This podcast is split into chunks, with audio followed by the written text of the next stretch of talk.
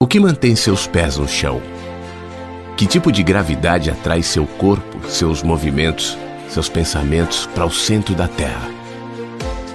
Quantas forças atraem seu caminho e fazem com que seus passos sigam nessa ou naquela direção? Mas há tantas direções. O que mantém sua mente no céu? Que tipo de força propulsiona suas ideias, suas perguntas, sua sede para onde não há limite. Quantos ares sustentam suas asas e o voo e te projetam para outras perspectivas, onde tudo ganha nova dimensão. Há tantas perspectivas. O que somos e o que almejamos ser. Nossas respostas, pontes para novas perguntas. Nós, construtores de altares à beira de abismos.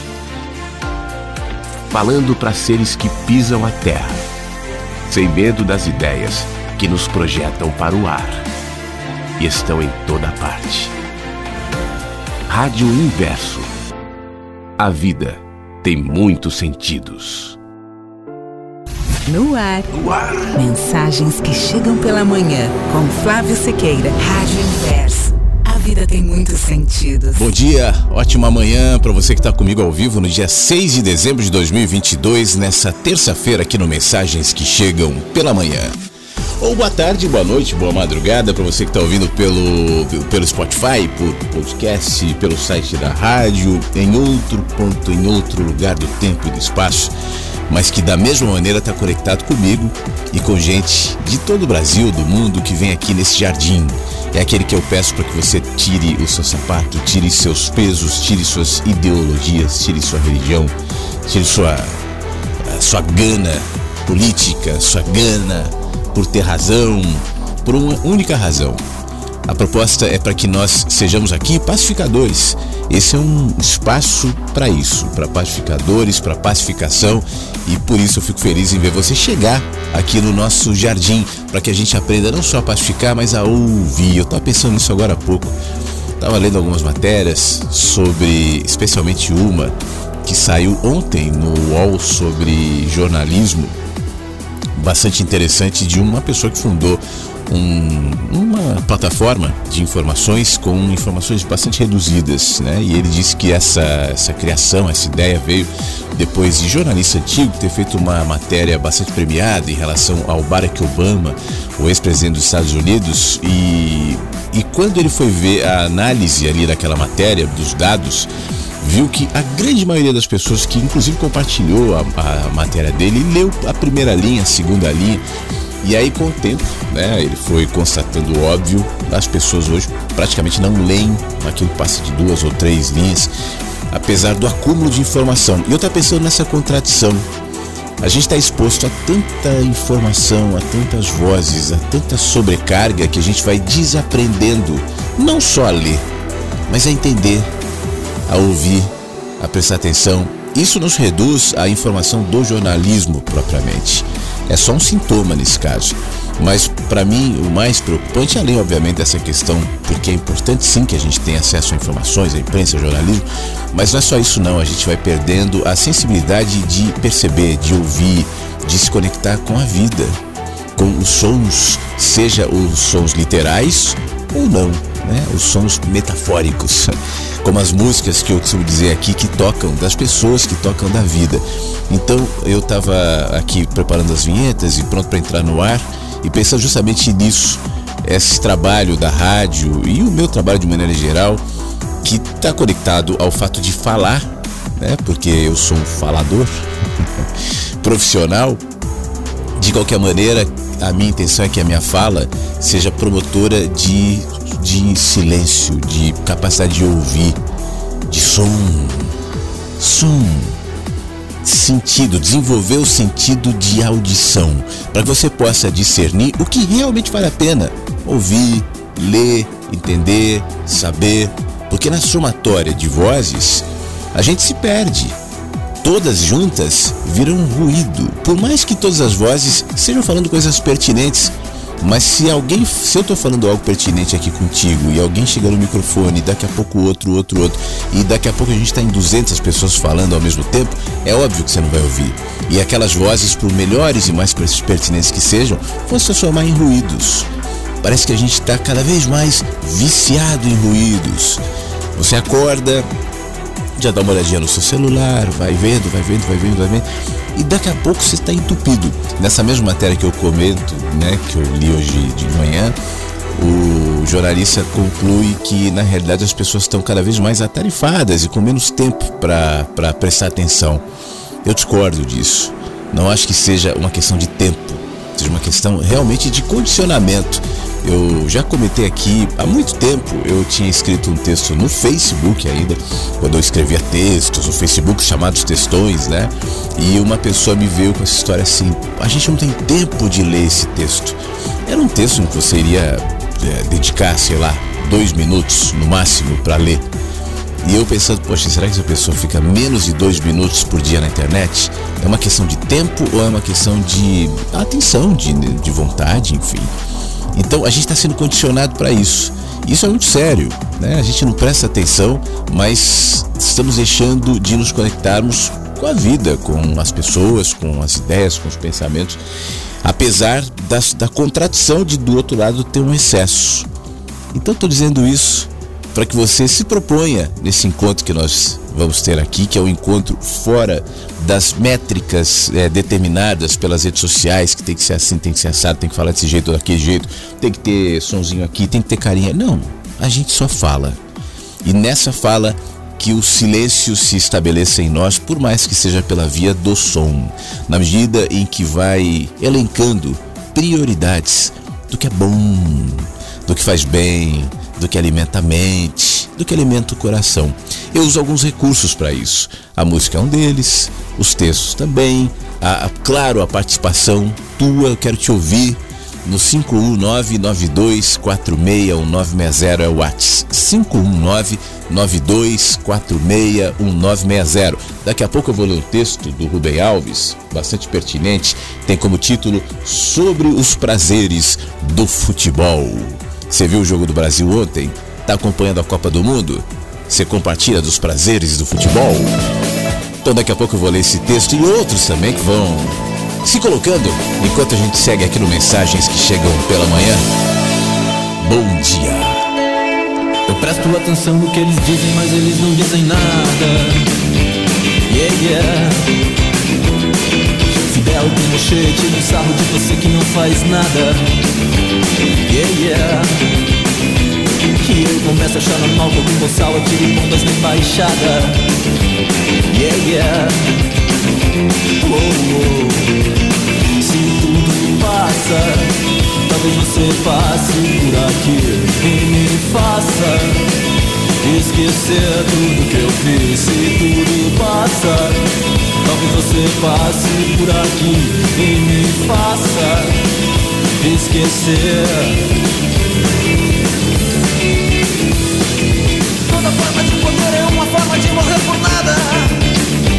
Yeah. Toda forma de conduta se transforma numa luta armada. Uou, A história se repete, mas a força deixa a história movimentada. Tá, tá, tá, tá, tá, tá, tá,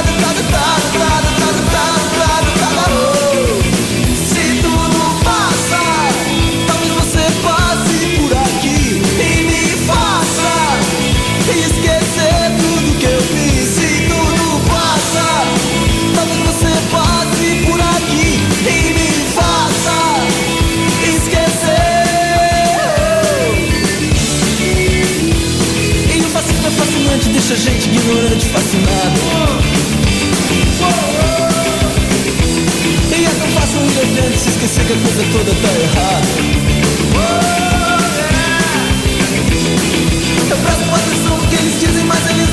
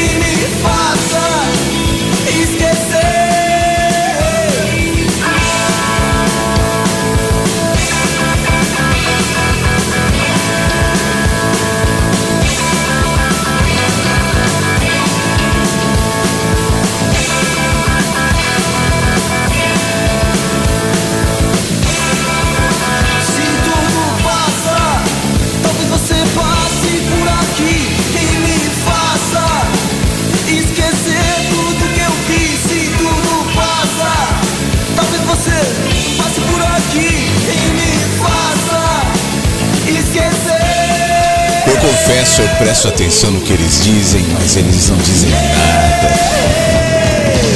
Engenheiros aqui no Mensagens que chegam pela manhã. E agora o Rubem Alves que fala sobre os prazeres do futebol. Antes de entrar no texto, como é que você lida com, com o futebol? Você gosta? Você tá ligado na Copa do Mundo? Sabe que até nove anos por aí eu era louco por futebol, fanático. Sabia o nome de todos os jogadores do São Paulo. Eu me lembro que eu era. O meu avô era São Paulino, né? Meu avô paterno. E eu me lembro que eu era bem criancinha, assim, pequeno, já tem uns quatro anos ou menos, não sei. Eu, eu fui numa loja chamada Sininho. era uma loja perto de onde a gente morava, fui com a minha mãe. Fomos comprar umas roupas de criança, né? E eu me lembro que a vendedora da Sininho perguntou assim para mim: Você quer uma camisa de time? Vai comprar? Qual time você quer? Eu, ah, São Paulo. Lembrei do meu avô. E desde então eu virei assim, fanático pelo São Paulo. No prédio onde a gente morava, o Zete, que foi goleiro do São Paulo depois, e, e, naquele tempo era terceiro goleiro do Palmeiras, ele era sobrinho de uma mulher que morava no prédio. Então o Zete ia sempre lá no prédio, e a gente, ah, que esse cara é goleiro do Palmeiras, e aí outras pessoas, outros jogadores com ele às vezes. Tal. Então tinha aquela coisa do futebol, anos 80 tal. E eu queria ser jogador. Na escola eu era o melhor tanto no gol quanto no ataque. Fui chamado para ser profissional, tal. Só que aí, quando isso aconteceu, eu já estava começando a gostar de avião, hum, já não estava mais naquela coisa do futebol e me desconectei. E eu fico impressionado assim perceber como hoje isso foi se desligando em mim, porque até Copa, sei lá, de 2002 eu ainda me interessava. Depois essa, esse interesse foi tão progressivamente diminuindo, né? que hoje o, a, o jogo do Brasil e Camarões eu vi, para mim não provocou nada a perda. E eu vi o de ontem também e também não provocou nada. Eu vejo as pessoas torcendo, gritando e sinceramente eu gostaria de recuperar esse sentimento, né? De ver o jogo, de torcer, de achar legal. Eu vejo no grupo da família das tias, primos, tal, e eles postam todos com camisa do Brasil, vamos nos encontrar. Claro, eu não posso me encontrar com eles porque eles estão morando em São Paulo, né? são de lá, eu não moro mais lá, mas fica aquela coisa que é legal, né? Essa coisa de agregar, de família junta, é, vamos fazer pipoca. Isso é bom, é um componente interessante.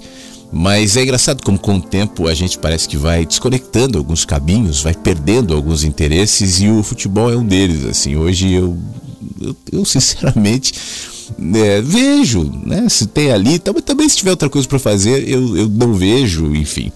Mas no texto do Rubem Alves diz assim: olha, eu nunca fui bom de bola. Torcer mesmo, sabendo data, adversário, escalação de time, bandeira, só quando eu era menino, morava no Rio de Janeiro, perto do estádio do Botafogo. Ainda me lembro da escalação. Goleiro era o Ari e os backs eram Gerson e Belacosa. No ataque, os astros eram Helena e Tovar. Quem sabe das coisas sabe que isso foi há muito, muito, muito tempo atrás. Aí depois eu perdi o amor e passei a sofrer e a gritar só quando o Brasil joga. Por isso, foi uma surpresa quando eu recebi o telefonema. Do outro lado da linha, alguém falava: Rubem Alves? Sim, eu sou repórter. Meu jornal está fazendo uma pesquisa e o seu nome foi um dos escolhidos para responder uma pergunta sobre futebol. Eu estremeci, fiquei com medo de mostrar minha ignorância de nomes e detalhes. E a pergunta qual é? Respondi. É a seguinte: você acha que o time do Brasil deve jogar futebol eficiente e feio, que faz gols, ou jogar bonito, que é arte? Eu suspirei aliviado. Eu não entendo de nomes, detalhes, mas sobre essa pergunta eu tenho opiniões precisas que eu comecei a formar quando uma paciente me fez uma observação bastante surpreendente. A gente falava sobre humor e desenhos animados. Aí ela chamou a minha atenção para o fato de que nos desenhos a gente só ri em situações sádicas. É quando o tom cai na piscina vazia e quebra, como se fosse vaso, ou um piano lhe cai em cima e ele sai andando, feito caranguejo, ou quando o rolo compressor o transforma em panqueca. Sabe o Tom Jerry, né? Desenhos bonitinhos, bonzinhos, como os irmãs Smurfs, não fazem rir. Para ver riso, tem que ter o vilão e o vilão tem que se ferrar. Claro, que a gente sabe que depois de se partir em mil cacos, o Tom vai reaparecer na cena seguinte, forte e mau, como sempre, sem apresentar quaisquer sinais do sucedido anteriormente. E depois de ser reduzido à condição de caranguejo ou de panqueca, ele vai sair logo em ação de novo, pois caso contrário, o desenho acabaria. Pensei então que a gente dá risada quando o vilão se ferra, mas não de forma definitiva. Ele se recupera sempre para ser ferrado de novo e de novas formas, para que então o riso se repita. Desde então, eu fiquei brincando com a hipótese de que a alegria do futebol é parecida com essa. Explico. Ela acontece quando a gente tem a chance de realizar o desejo sádico sobre o adversário, que é sempre o tom da história. Aliás, eu tô rindo aqui porque eu sei que tem muita gente que está torcendo, por exemplo, na final nessa Copa do Mundo entre Brasil e Argentina. Né? Pelo menos no imaginário da população, é o grande vilão. Você sabe que, pelo fato de morar em Porto Alegre, no Rio Grande do Sul, mais perto da Argentina, eu já olho a Argentina com mais simpatia. Eu, quando era um torcedor por futebol, era um desses. Ah, ganhar da Argentina é melhor. Hoje não. Tomara que eles se deem bem na, na Copa. Aqui, aqui no Rio Grande do Sul é meio Argentina, né? Porto, o Porto Alegrense é meio argentino, existe uma ligação bastante forte. Mas enfim. É, acontece quando a gente tem a chance de realizar um desejo sádico sobre o adversário, que é sempre o tom da história. Agora veja, o jogo foi pura arte um maravilhoso espetáculo de balé, os passes sob medidas, fintas geniais, articulações com a precisão de teoremas, técnica dos jogadores semelhantes ao Nureyev daquele tempo, ou bailarino, né? Só que terminou 0 a 0. Então você acha que os torcedores vão sair pela rua cantando e gritando: "Que bonito foi, que maravilha"? Terminou em 0 a 0? Claro que não, respondeu o repórter ali do outro lado. Pois é, eu, eu continuei. Ninguém assiste a futebol para ter experiência estética. Quem quer ter experiência estética vai ao teatro.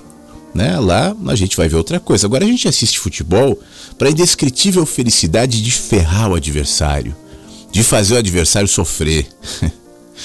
pois você tem de concordar: um gol que é felicidade para quem faz é dor para quem leva.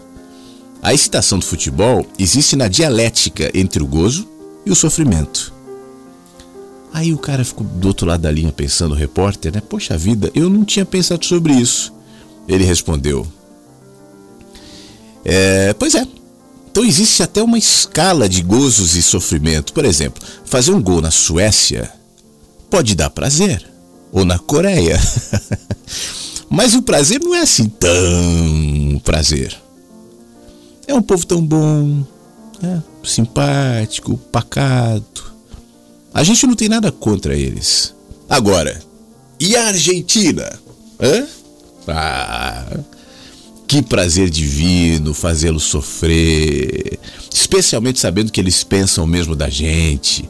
O prazer de um gol contra a Argentina vale 100 vezes o prazer de um gol contra a Suécia. Um gol da Argentina dói também 100 vezes mais. Sabe, eu continuei. Eu vou te dizer isso quase como uma confidência. É do jeitinho da psicologia do estuprador. O que o estuprador quer não é o prazer sexual. Se fosse isso, seria fácil. Ele iria a um lugar, arranjaria uma mulher, uma namorada, tal, mas não, nem a prostituta, nem a namorada podem lhe dar o prazer que ele deseja. A prostituta e a namorada permitem a penetração e podem gostar, mas não é esse o prazer que ele quer. Ele quer o sentimento de força, de poder, como um ladrão arrombando porta, vencendo esforços. É outra coisa. E o gol? O gol não é isso? Enfiar a bola dentro daquele estreito espaço com outro time inteiro quer guardar a todo custo. O primeiro gol equivale a um defloramento, é o prazer de entrar, é o prazer de fazer o outro sofrer. Futebol arte só é bonito quando o time da gente está ganhando e serve para humilhar ainda mais o adversário. Mas tem onde terminar essa crônica, diz aqui o Rubem Alves. Afinal de contas, o Brasil joga daqui a pouco. Tudo está preparado, bandeira pendurada, sinto o cheiro das pipocas, dispensei os meus clientes. Claro, também tenho direito às liturgias sádicas desse ritual religioso que é o futebol. Eu vou sofrer e vou gozar, mas sei que no fim todos os tons ressuscitarão, ressurgirão belos e lampeiros em seus uniformes brilhantes na próxima Copa, como se nada tivesse acontecido. Tudo é desenho animado, termina aqui o texto do Rubem Alves. É interessante como não só o futebol, né, mas todos os aspectos da vida de alguma maneira eles nos tocam em elementos assim tão essenciais, tão instintivos, que a gente nem imagina que se projeta, por exemplo, num esporte, num espetáculo, num voto, numa religião, numa ideologia, numa preferência que a gente acha que está desconectada de um ponto de, de partida, né? É, quando a gente passa a observar de perto a nossa entrega, as, especialmente as nossas paixões, os nossos ódios, as nossas dedicações, a gente começa a se entender um pouquinho mais. Até no futebol. E aqui não é, não é nenhum comentário do deve não deve, tá certo ou tá errado, como eu disse, eu pessoalmente até gostaria de ter mais essa alegria, esse prazer, porque é bom, né? A gente amealhar alegrias e se o futebol traz alegria, show! Mas de qualquer maneira, como isso está conectado na gente, né? nos nossos movimentos mais instintivos, que talvez não se projetem necessariamente no futebol, mas se projetam em outras direções. O ponto de partida é o mesmo, a natureza do sentimento é a mesma. Nesse caso do futebol, ele ocupa ali um, um espaço, mas não é o futebol que gera isso. Aliás, o, não é à toa que futebol é um dos esportes que gera mais dinheiro, que gera mais é, é, é, engajamento, né? Eu me lembro de ter sobrevoado já alguns estados em dias de jogos e eu ficava impressionado assim com aquela quantidade de gente, público, 40, 50 mil pessoas pagando para assistir aquelas pessoas correndo atrás da bola tal. Como isso mexe com o lugar instintivo da gente, que é impressionante. E que bom que temos, né? Antigamente havia outros recursos, até a Arena dos Leões cumpria esse papel. Temos aí um jeito de até de nos enxergarmos e até de fazermos disso algo bom. Depois você me diz o que, que você acha também em relação a essa história, você está torcendo muito. Bom dia, Flávio. Bom dia a todos os ouvintes da Rádio Inverso. Como sempre, ótimo ouvir o programa ao vivo e quando a gente pode. É muito bom. É muito legal participar também. É, Flávio, ouvindo a abertura do programa, é tudo questão de prioridades, né? De sensibilidade, de percepção. Ninguém praticamente, não vou falar todas as pessoas, mas uma grande maioria não quer mais aquela conversa de olhos nos olhos, é, não quer um tempo para o outro, simplesmente tudo num clique, tudo digital, tudo rápido, tudo, tudo sem sentir. E a gente observa que é tão, eu pelo menos gosto muito de conversar com pessoas mais velhas, olhar nos olhos e saber ali que tem vidas, vidas, vidas e vidas ali dentro de uma só. É, é muito gostoso você ter esse, esse papo com essa pessoa que tem muita vida aqui na Terra, né, diante tão pouco que a gente vive, mas tem mais do que a gente, tem experiência, tem sabedoria, tem conselhos bons para dar também que a gente aprende muito numa conversa entre amigos. Igual aqui agora, você está aí, nós estamos aqui ouvindo, a gente tem a, a, a, liberdade de falar o que quiser e a gente conversa, troca ideia, interage. O programa começa num segmento e vai para outro, e vai para outro, e vai de acordo com cada ouvinte, com cada voz que a gente coloca aqui, com cada palavra. Mas é isso que eu queria deixar registrado. Não queremos é, essa rapidez que tem, que existe, essa tecnologia de tudo, a rede social cansa muito, esgota, é muita informação, muita coisa também, é, às vezes desnecessária, mas é para gerar conteúdo. Mas o seu programa é totalmente diferente. Gera conteúdo, participação, consciência, desconstrução, que eu falo sempre. É maravilhoso. Parabéns mais uma vez pelo trabalho. Como ontem eu ouvi um ouvinte de muitos anos atrás falar que está na rádio, ele e hoje a esposa, e eu lembro da voz dele, eu, eu, na hora que ele falou, eu já me conectei com aquela voz, falei, eu lembro dessa voz aqui, que um dia piou nesse, nesse jardim maravilhoso. Parabéns, viu Flávio? Mais uma vez e obrigado pela sua doação, pelo seu compartilhamento. Um abraço, um beijo, tudo de bom. Maravilha, Tony, obrigado. Você falou do Edson e da Priscila, né? Esses ouvintes de tempos que ontem participaram aqui da rádio. E, e, poxa vida, muito obrigado pelas suas palavras. Eu estava, enquanto você falava, refletindo sobre isso. Você sabe que nós dois somos senhores de meia idade e, e eu, eu tomo muito cuidado, até pelo fato de ser pai né, de alguém que cresceu, obviamente, em outra geração. Meu filho tem 19 anos já está né, virando, já, sa, já, saiu da adolescência, mas de qualquer maneira, ele que nasceu em 2003, é, nasceu já sob a perspectiva da internet, da comunicação digital, coisa que não aconteceu com a gente. E toda geração estranha a evolução tecnológica. Todo mundo estranha. Quando houve pelo, a invenção pelo Gutenberg da imprensa no século XVI, isso também gerou muito estranhamento. Né? Houve até um movimento naquela época dos escribas, que eram os responsáveis por escreverem os livros, porque o trabalho deles acabaria aquilo parecia uma aberração e certamente houve contestações.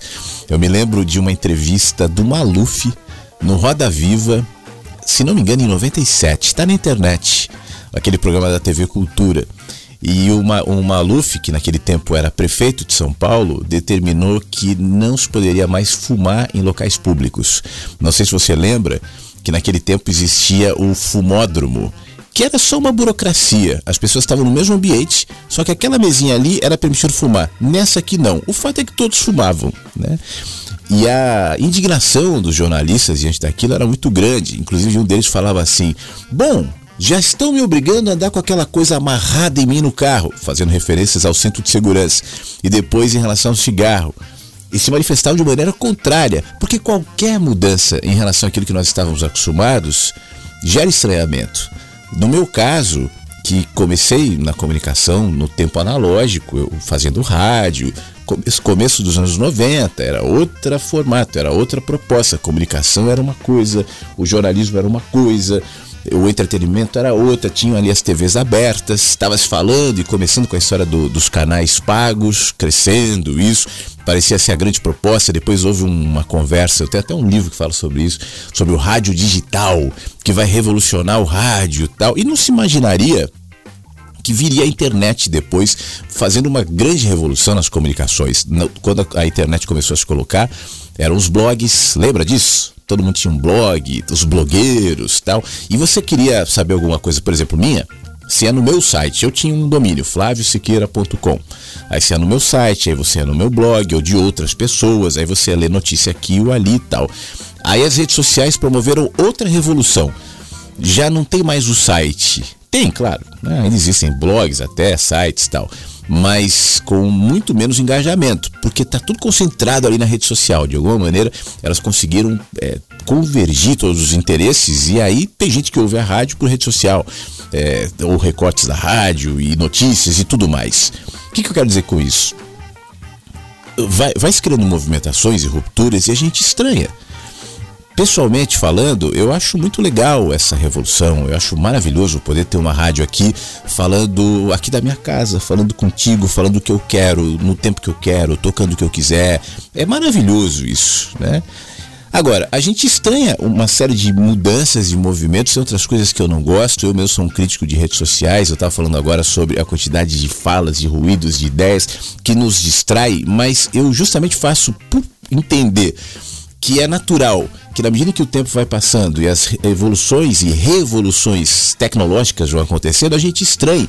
Então eu tento filtrar aqui onde é que é uma implicância e um estranhamento meu causado pela minha idade, por ser um cara que viveu e cresceu, enfim, se formou num outro mundo.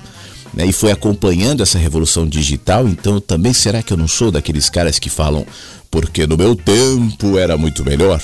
Pode ser, pode ser. Eu tenho cuidado para não fazer isso. Agora, por outro lado, eu acho inegável que existe uma formatação mental. Né? E eu abri o programa falando sobre esse excesso, justamente fazendo referências à formatação mental. Porque a gente não passa por uma revolução, seja ela de qual natureza for, é, sem nenhum tipo de alteração.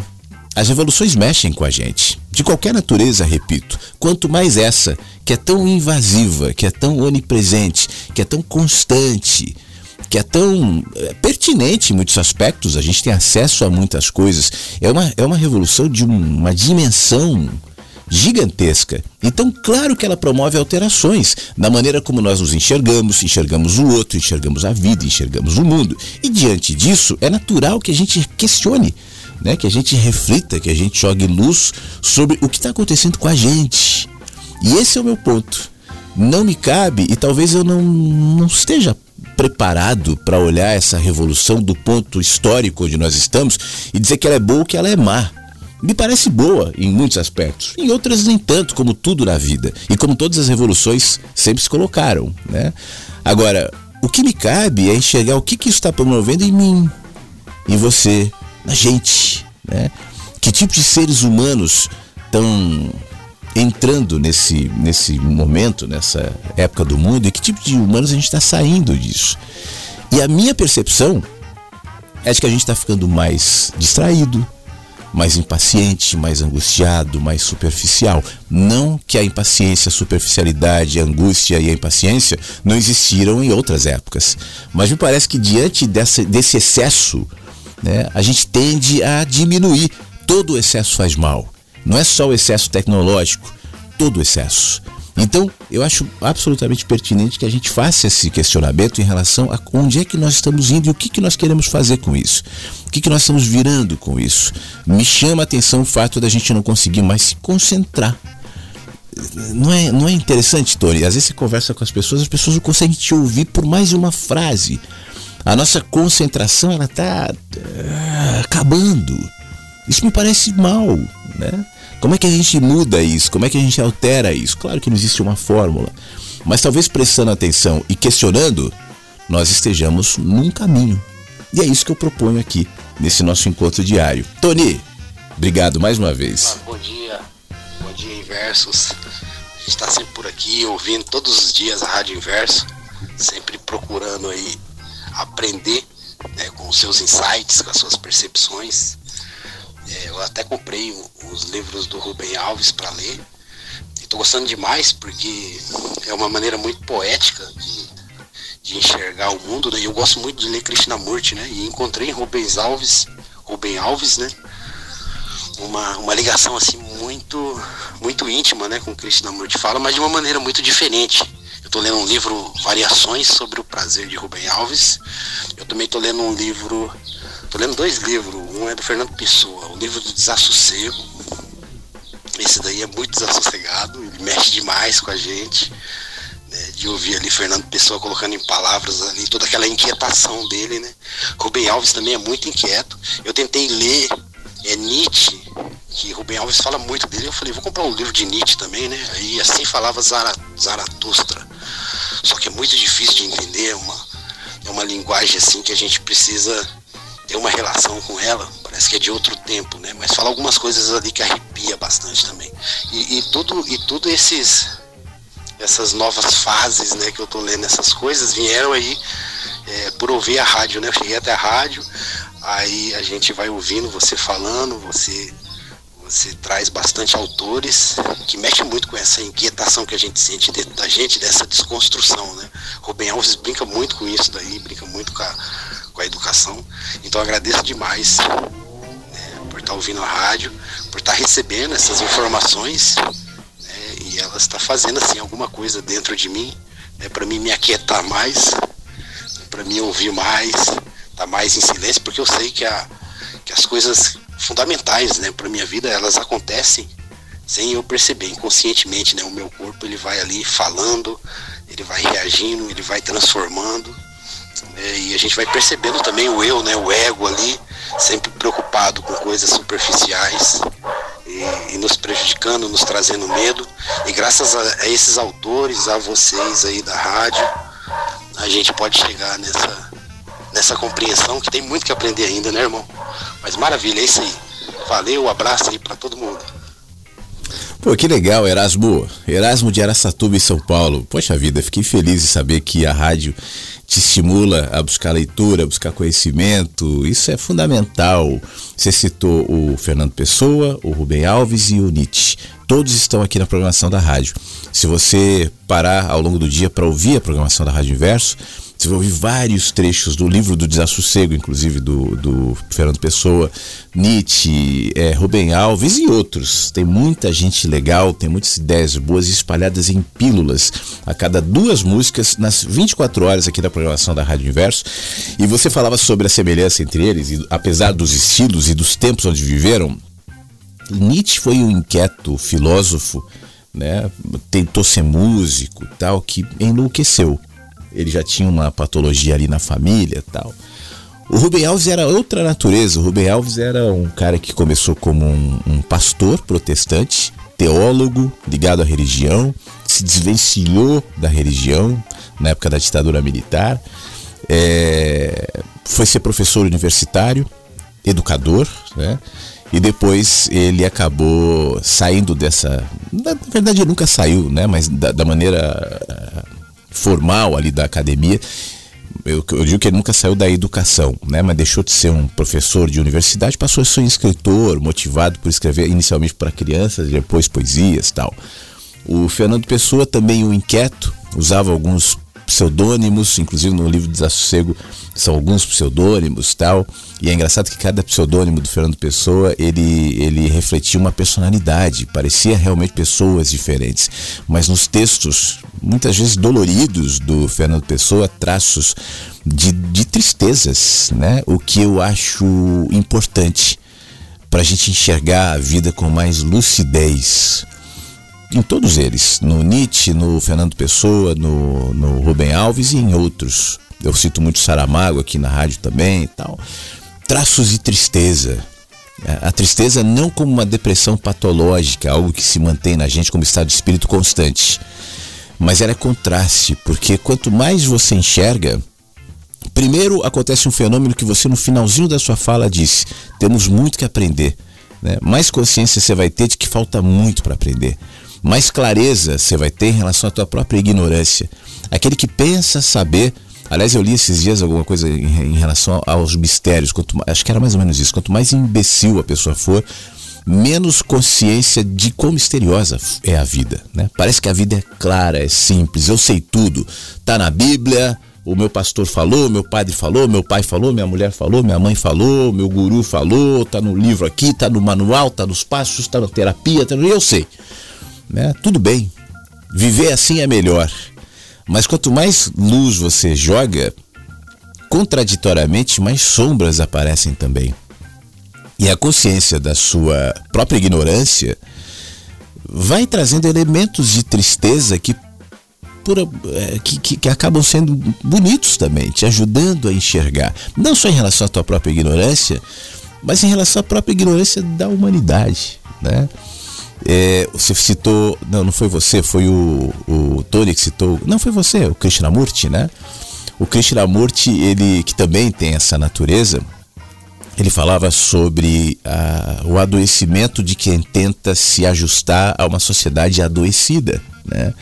Então, na medida que você vai percebendo o adoecimento geral das massas, tal, isso, enfim, sempre foi um fato é possível que nasça em você elementos de tristeza. Agora, a gente pode, a partir desse surgimento de elementos e fragmentos de tristeza, torná-los é, direcionamentos de lucidez, de sensatez, de, de calma, de humildade, para que você enxergue a humanidade e faça disso boas árvores, dê a partir disso bons frutos, né?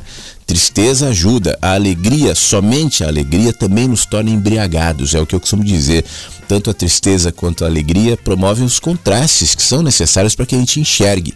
Então, se você pega esses autores todos, inclua aí o Krishnamurti, você vai ver linguagens diferentes, perspectivas diferentes, discordâncias eventuais, o que cabe obviamente, né? A gente não está falando aqui de pessoas que pertencem à mesma religião, o mesmo clube, a mesma iluminação em relação à vida. Muito pelo contrário.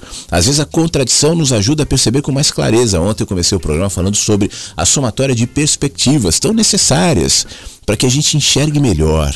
Só por uma perspectiva eu vejo menos. Quando eu amplio as minhas perspectivas, eu vejo mais. Caminhar, por exemplo, me soma perspectivas. Se eu estou parado no mesmo ponto a vida inteira, eu só estou vendo uma coisa: aquela árvore, aquela casa atrás, aquela montanha do lado e só isso. Esse é o meu cenário definitivo. O movimento faz com que a, a casa vá para trás da, da árvore, a árvore suma e surge a outra árvore, surge a outra montanha. E agora eu vejo um rio que eu não conhecia e tem mar ali atrás. Eu não fazia ideia de que tinha mar. Isso é promovido pelo movimento. O movimento intelectual também nos ajuda nesse sentido. Então, essa é a proposta da rádio. E aí, o, o, que eu sinto em relação a esses autores é que talvez eles tenham tido uma percepção compartilhada. Porque esse é um negócio que você vai percebendo com o tempo também, meu amigo, que às vezes A gente ouve músicas diferentes, a gente lê textos diferentes, a gente gosta de autores diferentes, a gente percebe e gosta mais dessa ideia do que daquela. Mas existe uma uma convergência. Você consegue perceber isso, não? Vozes diferentes, usando linguagens diferentes em tempos diferentes, mas falando a mesma coisa. E quando a gente começa a discernir essa mesma coisa, é sinal de que ela faz parte da gente também. E aí não, não, não, não importa tanto mais a, a, linguagem, a superfície, né? A linguagem, o, o contexto, a história, isso é superfície. Não, não é mais isso. A gente começa a ouvir a música que está para além daquela, daquele texto, daquela voz, daquela palavra. E eu falo tanto sobre isso aqui. A música. Tem música. As músicas podem usar cifras diferentes, autores diferentes, propostas diferentes. Eu posso gostar mais dessa e menos daquela, e você também. Mas que, o que melodia ela está promovendo na gente? Esse é um passo além para além do texto, para além da palavra, para além do autor, aliás, para além daquilo que o autor se propôs a dizer, como ontem mesmo a gente conversou aqui. Às vezes a ideia de um ou de outro é falar isso e o outro falar aquilo. Mas a partir da natureza dos dois, conectados nessa música, a partir da sensibilidade de quem ouve, né? E consegue traduzir conforme a sua habilidade. Então essa música passa a tocar em mim também. Por mais que os autores, no primeiro momento, sejam diferentes. Você já notou isso? Eu gosto de perceber esses movimentos, eu gosto de perceber essa melodia. E olha, Erasmo, essa, essa habilidade é para pouca gente. Porque isso é algo que você, primeiro, tem que estar conectado à sua sensibilidade de perceber a vida. Hoje de manhã, na abertura do programa, eu falava sobre a nossa incapacidade crescente de ouvir, né? de se aquietar, de perceber. É sobre isso que eu estou falando também essa sensibilidade, essa habilidade, esse entendimento de que tem algo ali nas entrelinhas que não me é entregue pela pressa, pelas redes sociais, pela estética, pela, pela somatória, né, pelo acúmulo. Isso me sobrecarrega. Quem está desenvolvendo a habilidade de perceber a música de fundo, as entrelinhas, não só da manifestação artística de um poeta, de um, de um pintor, de um texto, de uma. enfim, de um filósofo tal, não, de um conteúdo qualquer, mas na vida. Tá tudo interligado. Se eu habilito em mim essa capacidade de me sintonizar com o que toca nas entrelinhas da vida, enquanto eu percebo, enquanto eu presto atenção, enquanto eu converso, enquanto eu me aquieto, isso vai se desenvolvendo, inclusive, para os textos. E eu acho que de alguma maneira esses textos que a gente promove aqui, pelo menos eu sinto assim, né, tem essa intenção. Então, eu fico feliz que isso esteja acontecendo contigo. Tá bom, meu amigo? Eu volto já já com mais gente, mais participações aqui no Mensagens que Chegam pela Manhã. Tantos planos pra depois, um dia, tantos dias pra sonhar. Quem sabe tantas dúvidas pra que respostas? Se o fim de tudo todos sabem. Tanta coisa pra fazer, a vida mergulhada em mil problemas. Todos os problemas são criados. Tudo que se faz embora fique. É melhor do que não fazer nada. Coisa pra fazer. Tempo pra quê? Se já não sabe o que se quer. A vida não espera.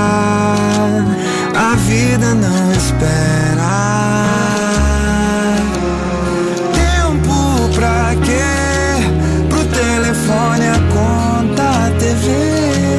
A vida não espera. A vida não espera.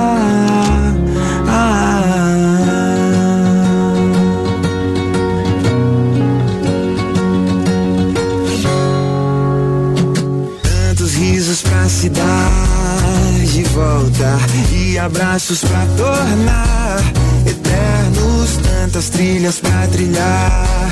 Vambora, cada passo um caminho leva, tanta coisa pra viver. A vida transformada em mil poemas, todos os poemas são criados, tudo que se faz talvez não volte, mas é melhor do que não fazer nada. Tanta coisa pra viver. Tempo pra quê? Pra se ter tempo pra perceber que a vida não espera. A vida não espera.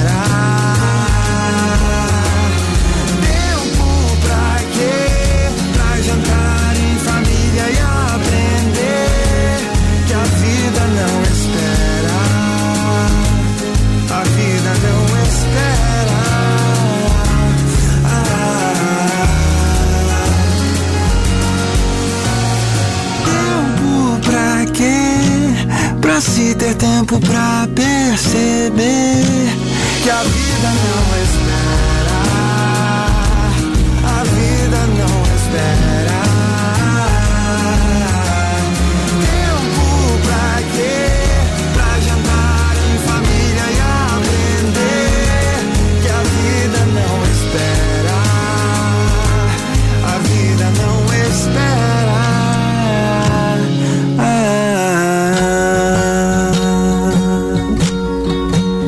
Alessandra, bom dia. Bom dia, Flávio. Bom dia a todos os ouvintes da Rádio Inverso. Passando para desejar uma linda terça-feira a todos e compartilhar com vocês um olhar, uma percepção. Eu tenho observado cada vez mais ser oferecido cursos, mentorias, jornadas, retiros e sem julgamento é apenas o meu olhar. Eu acredito que a busca pelo conhecimento ela é importante, mas que não seja confundida com poder. E que se busque mais por sabedoria, que se busque mais por equilíbrio e menos excessos. E que a gente fique atento, prestando atenção nos pequenos detalhes, nos significados que a vida nos mostra através do ordinário, do simples e que está aqui no nosso dia a dia. É isso. Obrigada. Muito obrigado, Alessandra. Você sabe que o conhecimento, claro que é importante, né? Mas a grande questão é o seguinte: onde é que ele é processado? Existe um processamento chamado sabedoria. Existe um processamento chamado insensatez.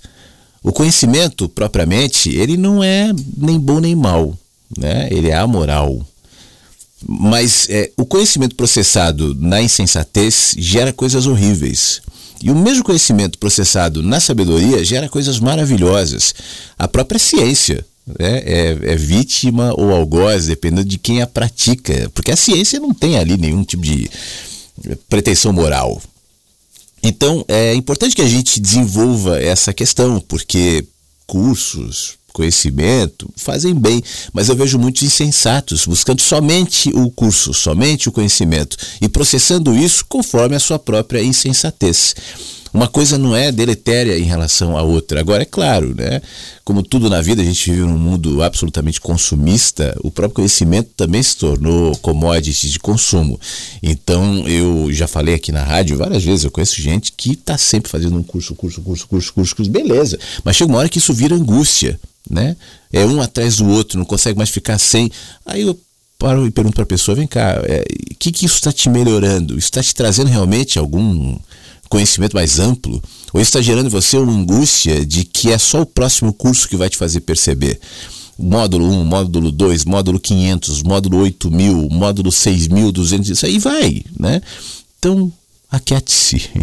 Primeiro, vamos criar na gente uma atmosfera de sabedoria, para que então todo conhecimento possa ser coerente com essa atmosfera. Em outras palavras, e já falei isso aqui na rádio também, é a terra que nós somos. Se a terra é boa, a semente vai cair, e vai frutificar de uma maneira positiva. A árvore vai ser legal. A mesma semente caindo numa terra árida vai ser sugada, vai morrer, nada vai, vai nascer. Agora, o que, o que determina que tipo de terra nós somos? As nossas deliberações, como é que a gente se coloca na vida, o que, que a gente prioriza, nossa capacidade de nos questionar, não de questionar o mundo, o sistema, esse ou aquele. Claro que nós todos temos críticas a fazer numa série de, de, de, situações, mas antes de que essas críticas se coloquem como verdades, eu tenho a capacidade de me autocriticar. E me autocriticando, eu tenho a capacidade de assumir os meus limites, as minhas falhas, meus erros e melhorar. Eu acho que tudo começa por aí. Nina, bom dia esse jardim, tem calmaria. Ela nos diz aqui, muito obrigado, Nina. Mandou mensagem pelo WhatsApp. A Ivanel também, sempre nos ouvindo no Rio, chegando nesse jardim feliz. Ela mandou mais cedo a mensagem e fica aqui o registro. Agradeço mais uma vez também, tá bom, o, o Ivanel? Mensagem aqui pelo nosso WhatsApp.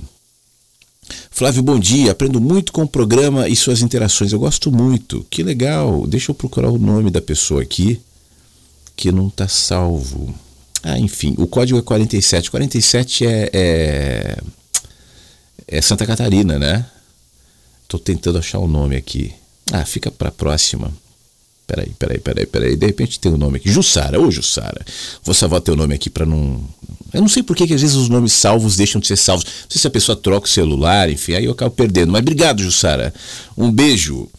Fala, Beto. Você tá bem? Bom dia. O Beto mandou um áudio pra gente. Deixa eu ver o que, que o Beto está falando aqui. O Beto sempre manda o áudio cedinho, né? Bom dia, Flávio, amigos e pássaros desse jardim lindo, bem cuidado. Flávio, eu gostaria de abrir uma reflexão hoje. Que eu li no, no livro do, de filosofia, lá da apresentação da filosofia, aí eu ia ler a passagem no livro, mas eu acho meio longa, prolongada e cansativa. Melhor fazer um resumo com as minhas próprias palavras.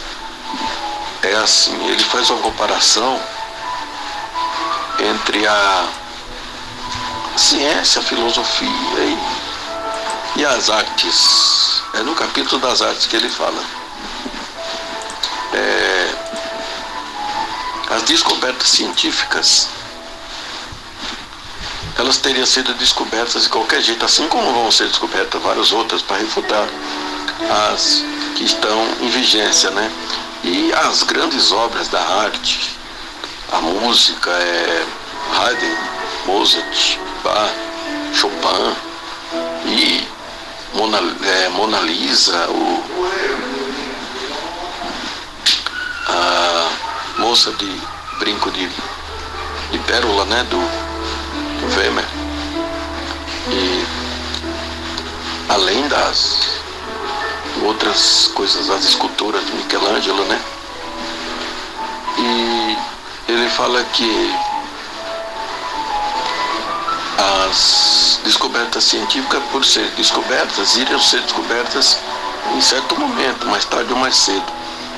Já, já se, se Mozart, Chopin, Bach, grandes mestres da música, eles tivessem morrido ou não tivessem nascido, ou tivessem morrido logo no nascimento, teria arte, mas não teria grandes obras. Tem, então, a arte é diferente da música, sim. O, aliás, a arte é diferente das ciências, assim. As, a arte é criação, a, a ciência é descoberta. Então, o que está sendo para ser descoberto, uma hora alguém vai descobrir. Vai nascer um gênio para descobrir, ou vários gênios. Já a arte, a música, ela é. Ela é. Uma criação, né? Uma coisa abstrata, depende da genialidade do, da pessoa, do artista, né? E então fica assim. Lógico que a arte é seguir outro caminho, mas não, são insubstituíveis, né? Não teria, não nasceria. Como no esporte também, né? Que é considerado arte também.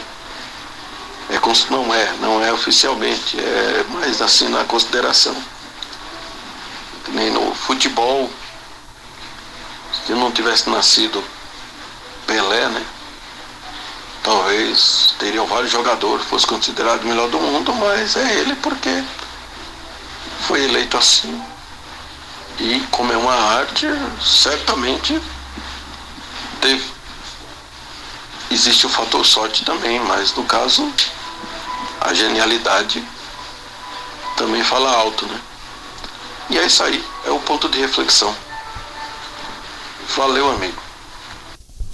Obrigado, Beto. Beto e o Yuruma tocando piano aí no fundo. Legal. Beto, é, eu estava me lembrando de uma frase do Senex Superri enquanto te ouvia, que vai mais ou menos nessa direção, e ele fala sobre o Newton é, não ter criado nada. Né? O Newton só emprestou a linguagem humana para a queda da maçã. O fenômeno da gravidade, da queda da maçã, é, foi interpretado e, e, foi dado uma linguagem ali por Newton, mas não foi criado por ele. Isso vale para tudo, vale para a arte, como você bem disse. É, eu falava mais cedo até em relação aos autores, esse ponto de, de, de início ali, onde vamos usar uma palavra é, para ilustrar, né? obviamente que não é uma substância, mas talvez ilustre. Uma substância, sai algo da terra. Eu chamei de música, sai uma música uma música silenciosa. Né? Algo está sendo dito. E esse dizer muitas vezes é inaudível para os nossos ouvidos, mas ele é perceptível para o nosso coração, para o nosso sentir, para a nossa sensibilidade, para aqueles que se aquietam e percebem. Então a gente começa a perceber uma voz, uma música. Eu não estou falando literal, tá? Não é que tem uma voz na minha cabeça. Mas sai um, sai um som, né? Esse som, ele é interpretado a partir da minha linguagem. Quando eu estou usando palavras aqui, eu tento traduzir esse som. Agora é claro que ele vai perdendo qualidade porque eu estou usando a minha linguagem. Ele perde contundência. Eu, eu, tento, e esse é o meu esforço, interferir o mínimo possível. Sabe o trabalho do médium? O cara incorpora e aí ele não fala, não, é, o, é o espírito que está falando? Metaforicamente, eu estou dizendo a mesma coisa. É o espírito da vida, não o espírito de alguém. É o espírito da vida. E o espírito da vida se manifesta de muitas maneiras porque a vida é ampla. Então ela não cabe nos nossos códigos. Aliás, talvez essa seja também uma natureza daquela certa tristeza, ou como dizia o Saramago, uma melancolia que os seres mais sensíveis, os artistas, os poetas, tal, costumam ter. Porque de alguma maneira você percebe essa melodia tocando, mas você não encontra instrumentos para traduzi-la. E ainda que você encontre um instrumento que temporariamente possa traduzi-la, superficialmente, é só superficialmente, é só uma nota. Ele não vai saciar, porque a música é maior do que o músico. A poesia é, é maior do que o poeta. O que o poeta faz é encontrar uma linguagem humana, como Newton fez com a queda da maçã, segundo o texto do Saint-Exupéry, como Yuruma, que tocava piano enquanto você falava no fundo, fez ao ouvir essa música que é maior do que a música do Yuruma. Essa música que toca na vida, ela não se limita ao dó, ré, mi, fá, sol, lá, si. Não, é mais, é mais do que isso. E ela pode ser traduzida em inspirações, em textos, em arte ou no silêncio. Eu não preciso de uma habilidade artística, ou seja, ser músico, ser poeta, artista, você deu o exemplo de jogador de futebol, seja lá do que for, para manifestar algo que é maior do que uh, o instrumento que eu uso. Mas eu posso usar a partir dos meus instrumentos, no meu caso, texto, fala, consciente de que isso é menor do que aquilo que eu estou ouvindo desde cedo. Eu ouvia e ouço ainda quando eu olho para as estrelas e olho para o céu. Eu ouvia e ouço ainda quando eu caminho entre a natureza. Ontem eu te botei umas fotozinhas no story lá de uma caminhada que eu fiz. Estou ouvindo, estou percebendo, né? Aí eu me aquieto. Quieto eu sinto mais. Quieto, isso se amplia em mim. Por isso eu estava também propondo que a gente reaprenda a ouvir, né? não fique somente nos ruídos. Aí, uma vez que isso aconteça, eu tento traduzir. E aí cada um vai fazer essa tradução conforme pode, conforme sabe, conforme a sua capacidade, conforme a sua linguagem, conforme a sua habilidade, mas isso é o menor. Eu acho que é mais ou menos por aí. Tá bom, meu amigo Beto. Sempre bom te ouvir. Um abraço, fique bem. Bom dia, Flávio. Bom dia, Inversos. Uma ótima terça-feira para vocês. É, eu tô ouvindo aqui é Rodrigo Freitas e eu gostaria de saber aonde a gente encontra as músicas dele, além aqui da rádio. Se você pode estar me informando, porque eu tenho escutado aqui na rádio as músicas dele, tenho gostado bastante. Um bom dia para todos e fiquem bem. Poxa, que bom, Luciana. Muito obrigado. Eu fico especialmente feliz com esse teu comentário, porque o Rodrigo é um amigo, né? Pássaro aqui que ouve a rádio. E uma vez ele me mandou um áudio, como você mandou e como outros mandam, dizendo: Olha, eu tenho aqui uma música tal, eu queria te mostrar porque ah, o, o que a rádio está suscitando em mim, inspirando em mim, me ajuda a criar esses meus conteúdos, esses meus movimentos tal. E mandou uma música que também toca aqui na rádio. E eu fiquei, a gente ouviu no ar juntos, tal. Depois ele mandou essa segunda música que foi a que tocou agora. E nesse dia que ele viu essa segunda música, ele comentou assim: essas músicas não estão em plataforma nenhuma. Né? Então o único lugar onde as músicas estão é aqui na rádio. Não sei, e se o Rodrigo estiver ouvindo, pô, Rodrigo, manda uma mensagem aqui pra gente botar pra Luciana, ou de repente a gente, outro dia a gente manda, mas se tem intenção de de repente colocar isso em alguma plataforma, algum streaming, porque as pessoas estão gostando e as músicas realmente são muito boas, Rodrigo. Mas por enquanto, Luciana, até onde eu sei, elas não estão em lugar nenhum tá? Mas quem sabe, né? O Rodrigo ouvindo a rádio, as pessoas gostando da música, ele não se anima a, a, de repente botar no canal do YouTube, alguma coisa assim. É muito legal. E o Rodrigo é um cara muito talentoso e eu fico feliz que ele também faça a tradução, essa que eu dizia agora há pouco, dessa música que toca na vida, de uma maneira tão encantadora, tão bonita, tão poética, como na música que nós ouvimos há pouco. Chama A Vida Não Espera. Tá bom, Luciana? Se o Rodrigo mandar um áudio aqui, se ele tiver ouvido, eu já compartilho contigo. Bom dia, Flávio. Bom dia, ouvintes. O Flávio, você perguntou pra gente se você tá acompanhando a Copa, né? Eu tô aí como você. Eu não torço. É interessante isso. Agora eu gosto de olhar as crianças. Elas ficam entusiasmadas com a Copa. E que eu ia falar, ah, você falou uma coisa aí que engraçado que vários autores assim parece que você parece que fala a mesma língua, né? Quando eu li o Krenak, o Ailton Krenak, eu achei tão semelhante com, com, com as tuas falas, com, com o que o Léo fala, com Cristina Morte. É interessante isso, né? E o Erasmo falou de um livro que está lendo agora, e eu estou lendo um livro que é do João Guimarães Rosa. E é uma gracinha, assim, uma graça as palavras, sabe? A brincadeira das palavras, assim, é uma graça, eu tô, tô encantada. E ah, eu passei aqui para desejar um bom dia para todo mundo e dizer obrigada.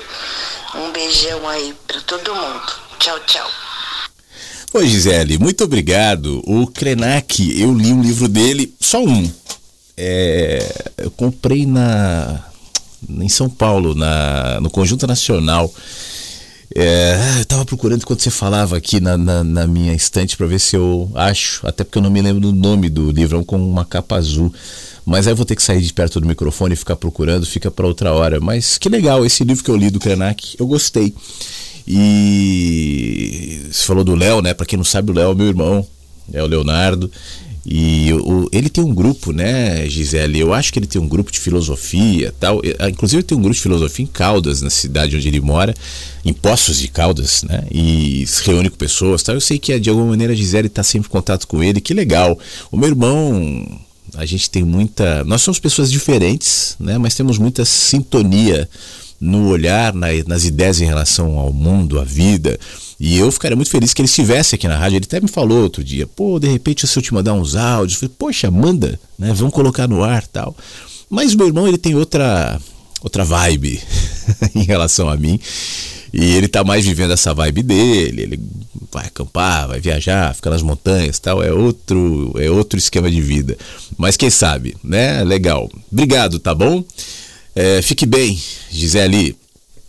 A Ângela manda um alôzinho pra gente. Flávio e ouvintes, apesar de muitas nuvens e chuvas e chuviscos, Desejo a todos que um sol se abra no íntimo de cada um para que ilumine suas mentes e possa perceber o quanto a vida é importante em dia nublado ou ensolarado.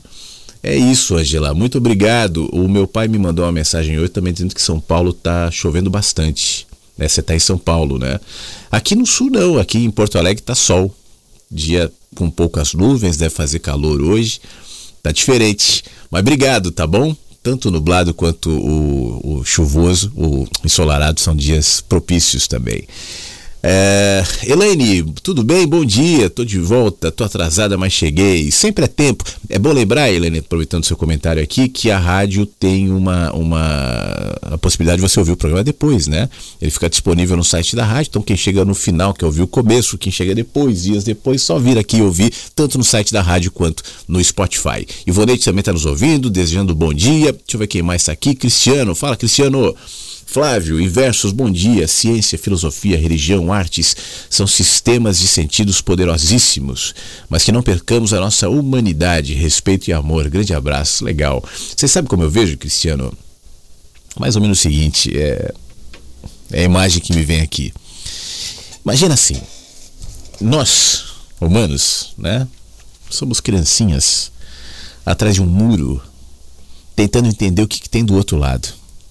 Esse muro é maior do que a gente. E como criancinhas, a gente não consegue escalá-los. A gente ouve falar que do outro lado do muro tem perigos. Ou tem prazeres, ou tem jardins, ou tem canyons, ou tem oceanos, ou tem assaltos, ou tem avenidas movimentadas. A gente não sabe direito. E pode ser que tenha tudo isso do outro lado do muro. Então, ao longo do tempo, o que, que a gente vai fazendo? A gente vai criando frestas nesse muro para tentar enxergar o que, que tem do outro lado. Afinal de contas, o que é a vida? e cada fresta tem um formato, cada fresta tem uma altura que corresponde mais comigo ou contigo. Uma criança mais alta, outra criança mais baixa, tal. Então a gente vai lá e espia através da fresta para tentar enxergar o que tem do outro lado. Dependendo da perspectiva de onde a fresta estiver, ela vai me mostrar um, um cenário diferente do outro. E ele pode me assustar. Eu posso ver alguma coisa escura ali, apagada, uma sombra, sons estranhos. E na outra fresta eu posso ver luz.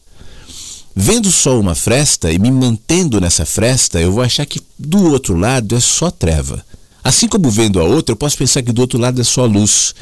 Eu só vou saber a combinação das sombras e luzes que eu vejo do outro lado a partir das frestas o dia em que não tiver mais muro. Mas isso não está na nossa perspectiva, porque nós somos crianças e enxergamos atrás de muros. Então, diante da impossibilidade de quebrar o muro e de enxergar a realidade por completo, o que cabe à criança um pouco mais sábia? Deixa eu enxergar nas outras frestas também, deixa eu perguntar, deixa a minha curiosidade me movimentar para que na somatória de perspectivas eu tenha um cenário um pouquinho maior. Enxergando de uma maneira um pouquinho mais ampla, eu posso entender que essa combinação de sombras e luzes pode ser benéfica para eu entender um pouco mais o que tem do outro lado. A ciência, a filosofia, a teologia, a religião, enfim, são frestas, né? E elas podem, num primeiro momento, parecer antagônicas. Tem gente que acha que religião e ciência são antagônicas. Eu acho que não. Eu acho que nem a religião e nem a ciência são absolutas. Sabendo que nada é absoluto, então eu posso me servir do que eventualmente uma vai me agregar e a outra não, enfim. Apesar de serem naturezas diferentes, né? É claro que elas não estão em comparação ou em rivalidade, são naturezas completamente diferentes, mas sou eu que faço a síntese delas. Porque se eu enxergo a humanidade, o que tem por outro lado do muro, somente a partir da fresta da ciência, eu vou ficar bitolado nisso. Lembra que eu falava? Do conhecimento processado no ambiente de sabedoria e do conhecimento processado no ambiente de insensatez. O cientista insensato não vê quase nada, apesar de conhecer muitos elementos científicos, mas a ciência é só uma fresta. O religioso insensato vira o Silas Malafaia e outros, o Marcos Feliciano e caras do tipo, né? e vai conduzir ovelhas cegas também. Agora, o religioso que se harmoniza com a vida e que se amplia, ele não vai se deter somente naquela fresta. E vai virar, sobretudo, seja o religioso, seja o cientista, ou seja lá quem for, humilde. diante do seu tamanho, do reconhecimento que é só um menino olhando uma fresta a partir de um muro. Se eu admito essa condição, eu já vou, jamais vou me apegar naquela fresta e dizer eu amo essa fresta, essa fresta é a verdade, essa fresta é o absoluto, ainda que ela me mostre uma realidade pro lado de lá. Mas ela é só uma fresta. E eu sou só um menino. E é isso. tá bom? Meu querido, obrigado mais uma vez. Fique bem. Fala Flávio. Primeiramente, bom dia parabenizar mais uma vez aí por cada assunto é, delicado, né? Por cada assunto bacana que você traz aí para fazer com que a gente reflita é, em cima de autores, né? Como o Rubem Alves e a perspectiva dele não tinha me levantado, né? Essas questões de que foi apontada aí por você, de que você vê o sofrimento do próximo através de uma coisa que a gente acha que é tão simples, né? É uma coisa tão normal torcer para um time, né?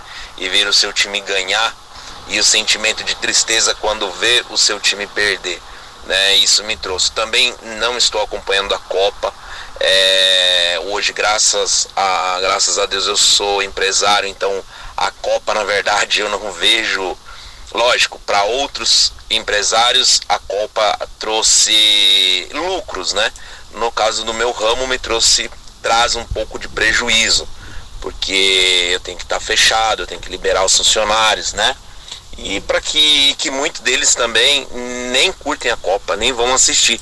Mas com a, como a cultura te força, você é obrigado a ir lá e liberá-los para que eles possam também é, ir para sua casa de repente fazer ir para casa se trancar num quarto, descansar, mas não para assistir a Copa, que seria esse o intuito de liberá-los, né? Mas enfim, mas enfim, o assunto é muito, muito bacana e, e delicado. Também acho por uma questão, né, uma Copa muito bem colocada num momento tão difícil que nós estamos vivendo, né? Politicamente. Porém, ontem também foi falado aqui na rádio, eu fui buscar para assistir. Acho que alguém, Flávio, não sei se foi você, se foi algum ouvinte, que falou sobre o filme Darwin, né? E eu fui buscar ontem, fui assistir e assisti junto com a minha esposa, a Priscila. E foi, achei sensacional o filme. E o que eu tirei de, para não dar spoiler, né? Você não sei se teve alguém aqui que ainda não assistiu, mas eu achei sensacional é, o quanto a nossa mente pode ser é, a nossa, o nosso maior inimigo, né? E o quanto o sistema pode te aprisionar, né? E como nós deixamos de fazer contatos ao mesmo tempo que a internet nos une, mas também nós nos trancamos e deixamos os contatos muitas vezes de lado.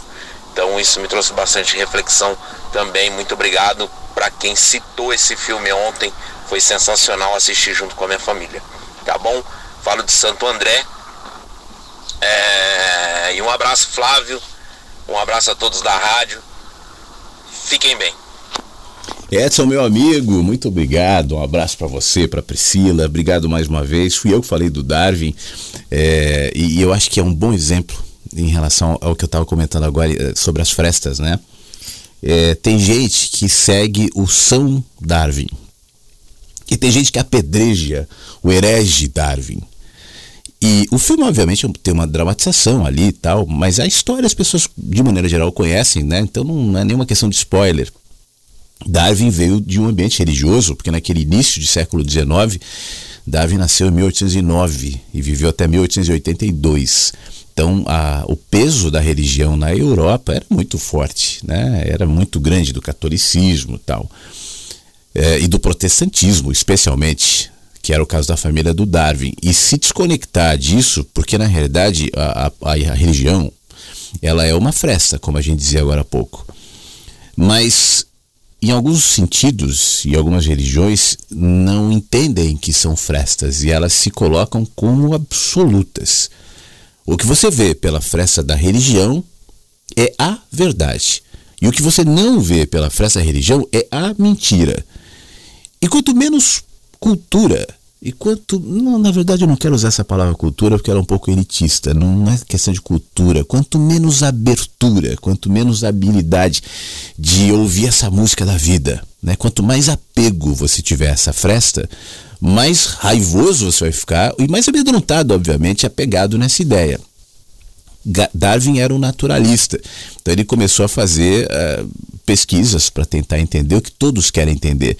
Os filósofos fazem essas perguntas, os cientistas fazem essas perguntas, os curiosos, os artistas, as crianças, de onde viemos, o que somos, para onde vamos.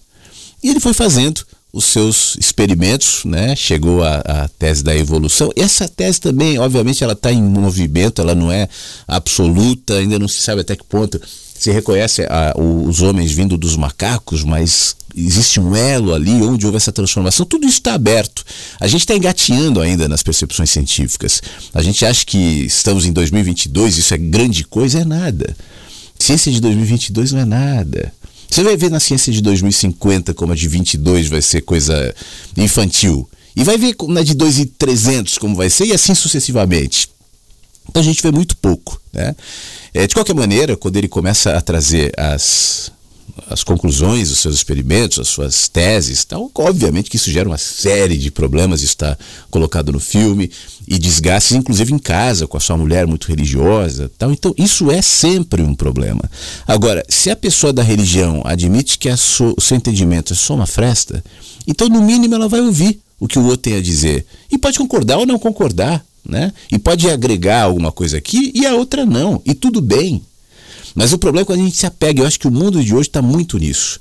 As pessoas têm necessidade de se apegar às suas verdades, e aí a dinâmica das redes sociais tem ajudado nesse sentido.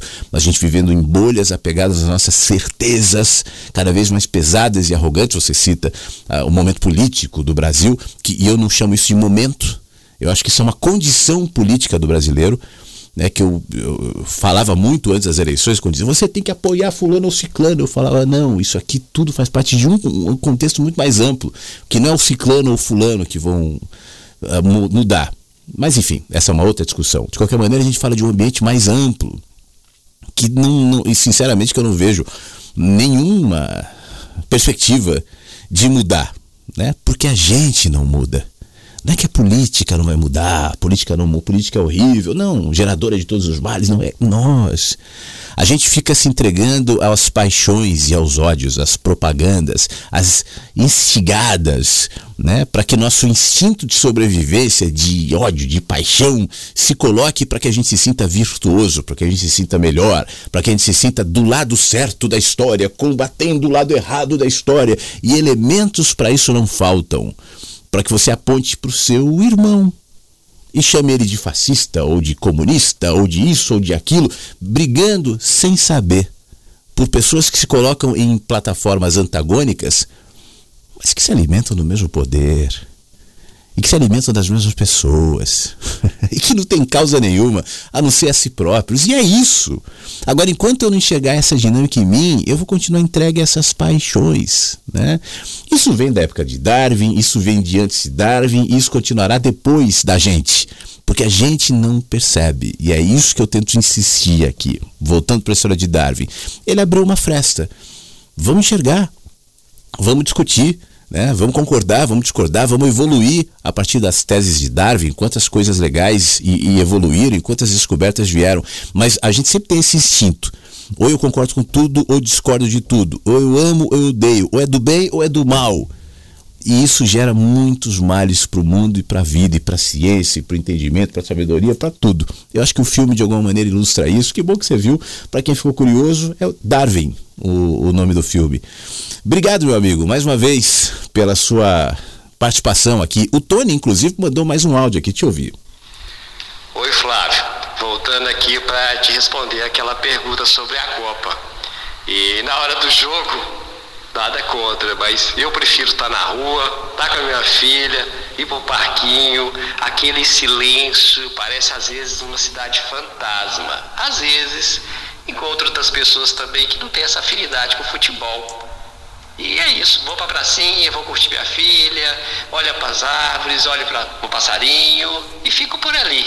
Até acabar o jogo, eu volto para casa. Um abraço. Valeu, Tony. Deixa eu é, só deixar claro, né? Claro que eu não tô aqui falando contra. Poxa, as pessoas gostam, assistem, tem o seu lado bom também. É, mas você sabe que ontem eu fiz uma, um exercício. Eu vi o jogo ontem. E aí é, eu moro num condomínio e as pessoas estavam gritando, torcendo, né? Na medida que os gols saíam tal. E aí eu fiz um exercício. Eu abaixei o volume, os caras ficaram jogando, porque aquilo vai criando uma atmosfera, aquela narração tal. E fiquei ouvindo os barulhos de fora, vendo os caras correndo atrás da bola e percebendo que os pássaros continuavam a cantar e tudo continuava ali, o céu continuava lá, as nuvens continuavam lá, as árvores continuavam lá, a vida continuava lá. E agora minha atenção já não estava mais presa na televisão, na expectativa da bola entrar. Foi só um exercício meu para perceber como a gente às vezes é fixado numa realidade sem perceber as outras. Isso acontece o tempo inteiro com a gente. Claro que acontece comigo, acontece com todo, o tempo inteiro e a gente vai fazendo exercícios para perceber isso. Mas eu voltei a assistir o resto do jogo. Mas é legal, né? A gente se proporcionar isso. Não tá certo ou não tá errado ver jogo, não ver jogo, ir à praça ou não ir à praça. Tanto faz, né? Depende do que isso faz a gente, do significado que a gente dá para essas coisas. Mas Tony, mais uma vez muito obrigado, tá bom? Fala Bruno, você tá bem? O Bruno mandou uma mensagem dizendo o seguinte: passando para deixar um abraço, tô aqui na turma dos quietinhos. Boa semana pra gente. Lê um texto do Menino que Anseia pelo Céu. É tipo toca Raul, risos, abraços, tal. Obrigado, o, o, meu amigo. Eu vou ler, mas vamos fazer o seguinte então. Tô precisando tomar uma, uma água com limão aqui. Eu não ia tocar mais música. Eu ia já já encerrar. E vou encerrar daqui a pouco. Mas já que você pediu para ler o, o Menino que Anseia pelo Céu, eu vou fazer o seguinte, deixa eu pegar uma música, vou pegar essa aqui, vai, tocar uma música. E na sequência eu volto para ler o Menino que Anseia pelo Céu, para ler os últimos recados e para encerrar o Mensagens que Chegam pela Manhã dessa terça-feira. Combinado?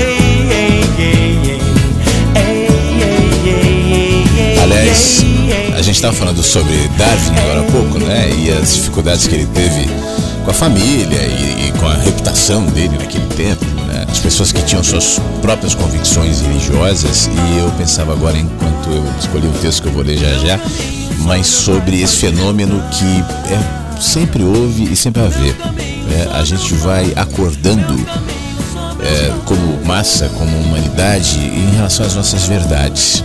E a gente se apega a elas, porque nós estamos nos movimentando e, obviamente, a gente vai, a partir das frestas onde nós vemos, a gente vai desenhando a nossa cultura, a nossa história, nosso entendimento, e isso nos traz segurança. Agora, nenhum entendimento que nós, como raça humana, podemos chegar é absoluto. Nem o entendimento individual, nem o entendimento coletivo. Todos fazem parte de uma perspectiva, de um cenário menor em relação a um outro cenário que é muito maior e que abrange todos eles. Aquele que está descrito na linguagem poética, artística, filosófica, científica, ou na linguagem do anônimo, né, de que está na rua só é, é, entregando a sua sabedoria da criança nos seres mais simples tal. Eu acredito que a sabedoria tem essa relação com a simplicidade. De qualquer maneira, a gente se apega aos nossos conceitos como uma forma até de segurança. Uma vez que alguém, por alguma razão, por alguma outra fresta, pela síntese que conseguiu fazer a partir das frestas em que viu, percebe uma, uma nova realidade que não anula a, a, a realidade anterior, mas adiciona a ela um outro componente, uma outra perspectiva e por isso a torna mais ampla. Diferente, mas é mais ampla. Esse gera o estranhamento e esse sempre é mal compreendido. Sempre, sempre.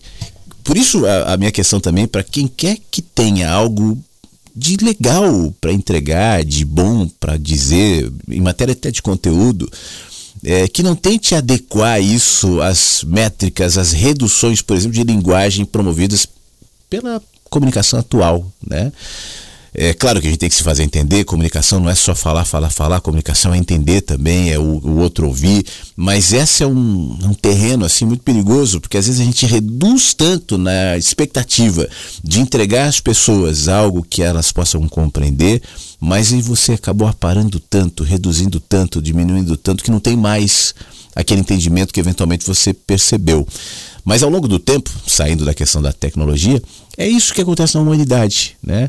Hoje nós temos os nossos mestres, nossos guias, pessoas que nós eh, admiramos, que a gente estuda, que a gente lê, que a gente faz filmes, mas a grande maioria dessas pessoas, até artistas inclusive, no seu tempo não foram compreendidos, não foram aceitos. Quantos artistas, quanta gente que hoje tem quadros aí milionários, né, de artistas que já morreram e que morreram pobres e que morreram loucos. O exemplo de Nietzsche, por exemplo, que nós falamos mais cedo aqui, e que não, não foram reconhecidos. Isso pode gerar também uma amargura, isso também é um ponto muito perigoso. Eu já vi. Já estudei, já li sobre pessoas muito sensíveis e que contribuíram muito para a humanidade com bons pensamentos, boas ideias, boas obras, inclusive, mas que nutriam algum traço de expectativa de que isso fosse em algum momento ser reconhecido e na, às vezes reconhecido pela própria família, né? não só pela sociedade. E quando percebe que não, essas pessoas tendem a morrer amarguradas e às vezes negar a sua própria obra. Por isso, a alegria por aquilo que você enxerga, por aquilo que você faz, por aquilo que você percebe, ela deve se resumir ao fato de você fazer, perceber, é, entender. É a história da árvore. Né? A alegria da árvore está no simples fato de elaborar o fruto. O que as pessoas vão fazer, vão comer, vão vender, que vai ser aquele fruto, não cabe mais à árvore. A árvore está feliz pelo fato de ser árvore e cumprir a função de árvore, que é da sombra, da fruto. Isso, claro, conforme a perspectiva humana. Eu não sei qual é a perspectiva da árvore em relação à sua própria funcionalidade. De qualquer maneira, eu imagino que a árvore não tem ambições de lucro com os seus frutos, de reconhecimento, de aplauso, de, de admiração. Ela só é árvore. Que a gente aprenda isso com a natureza, porque, repito, tudo de bom, tudo de novo e de alguma maneira de contrastante que eventualmente você possa entregar, pode gerar sim crítica, estranhamento, apontamento, julgamento. Porque quando você diz algo que as pessoas desconhecem, elas vão ter que correr para colocar aquilo num campo conhecido. Então elas vão te rotular. Eu falei agora há pouco das pessoas que apontam umas às outras dizendo fascistas e comunistas. Isso é um exemplo, né? De rotular algo que eu não, às vezes discordo, tal, mas é mais fácil colocar tudo num pacote e jogar fora e tentar conversar e criar diálogos entre as pessoas. É obviamente que gera muito mais engajamento escolher um lado e tacar pedra, né? Quem concorda virar, quem discorda virar para xingar, e isso gerou engajamento. Agora, quem são os pacificadores? Quem são? Espero que estejam entre nós aqui. Eu falei de mestres, de pessoas que a gente admira, então deixa eu ler Troquemos de Mestres, do Menino que Anseia pelo Céu. Me disseram na escola que o ser humano é o único animal racional. E com o tempo eu passei a desconfiar que talvez não fosse bem assim. Bastava observar os animais, todos eles, e perceber algo além dos instintos. Aliás, instinto é só um nome que a gente dá para aquilo que a gente não sabe explicar, né? Um tipo de comunicação sutil, expressões de inteligência, diferente dos humanos, mas não por isso inexistente, muito pelo contrário. Eu já te contei do Charlie, né? Do gato aqui. O Charlie, antes do Charlie, para mim todos os gatos eram iguais sempre iguais. As pessoas diziam: gatos são bichos traiçoeiros, gatos são bichos que não gostam das pessoas e sim dos ambientes e das casas tal. Com o tempo eu percebi que tudo isso era mentira, pelo menos em relação ao Charlie. Eu conheço o que o Charlie está dizendo só pelo fato de dizer. Agora, por exemplo, quando estava tocando Cidade Negra, eu fui pegar a, a minha água, né? Para ler o texto e tal. O Charlie que estava dormindo a manhã inteira já levantou. Como ele é um gato muito velho, ele, o fato dele estar tá levantando em movimento é sinal de que ele está com fome, que ele quer alguma coisa. Capaz eu estar tá falando ele começar a miar aí na porta. Mas por que, que eu conheço o Charlie? Porque a gente convive, né? Porque eu tenho intimidade com o Charlie. Mas se você encontrar o Charlie na rua, é só um gato, como todos os outros gatos. Assim são os animais, assim são os bichos, assim são as pessoas que a gente não conhece. E a gente chama de, voltando para o texto, talvez até de irracionais, movidos somente pelo instinto, só porque eu desconheço as sutilezas daquele ser. Mas é tal racionalidade do bicho-homem. Havia mais impulsos do que reflexão, mais instinto do que consciência, mais reflexos condicionados pela própria cultura do que escolhas ponderadas, equilibradas, racionais. Enquanto os chamados seres irracionais vivem em equilíbrio com o planeta, nós, os racionais, desenvolvemos algo que chamamos de vida moderna. Uma cultura completamente predatória, seja em relação à natureza, em relação ao semelhante. Nos autodestruímos por impulso. Aceitamos condicionamentos que frequentemente nos deslocam para terras estranhas, terras que não parecem com o nosso chão, com outro habitat, que com o tempo passa a ser o nosso. Eu me refiro à artificialidade das relações, à superficialidade dos sentimentos, à compulsão por distrações, à necessidade de alegrias, alegrias, alegrias incessantes. O nosso medo da solidão, nosso pânico do sofrimento, nosso terror diante da morte.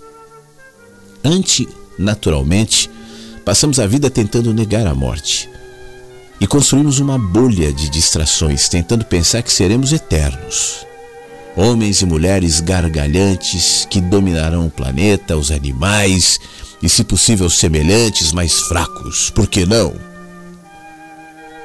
Que tipo de racionalidade nos faz pensar que somos os únicos seres pensantes na Terra? Aliás, o que nos faz pensar que de fato nós pensamos?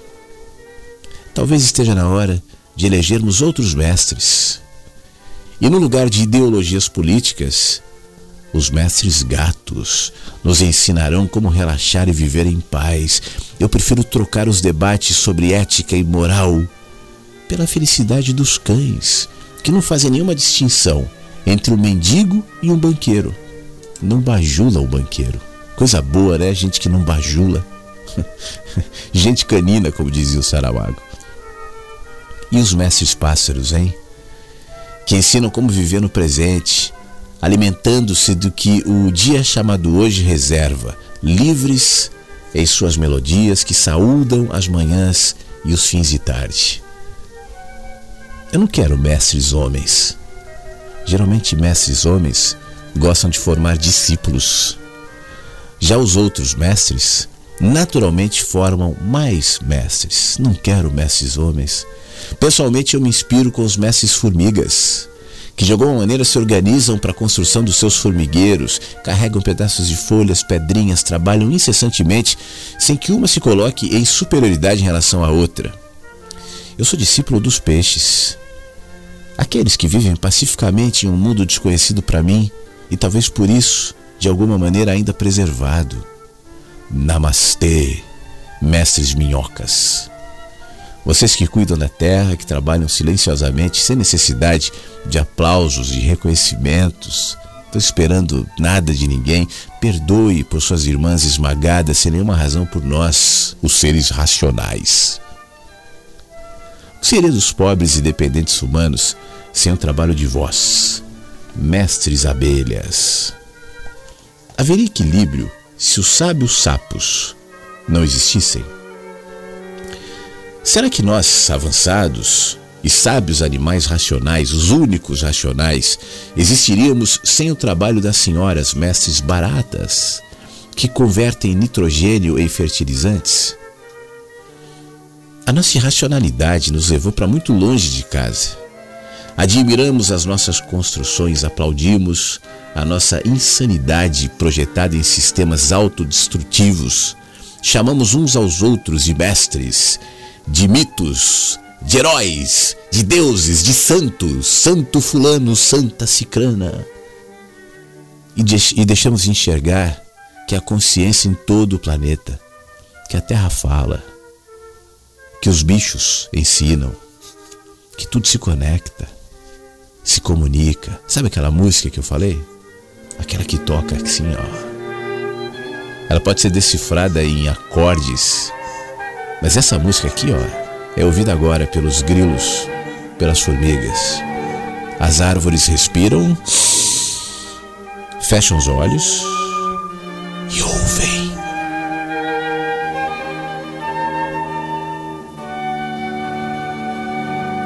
Troquemos de mestres. Sejamos humildes, suficientemente abertos para aprendermos com seres mais simples. Justamente porque esses não se corromperam com a própria luz. São filhos da terra, irmãos uns dos outros, vivendo entre nós e com sua silenciosa sabedoria, presentes enquanto não destruímos tudo em nome do nosso progresso. Namastê, mestre bicho da alface. Perdoe os humanos. Temos sido a mais eloquente expressão da irracionalidade animal. Do livro Menino que Anseia pelo Céu.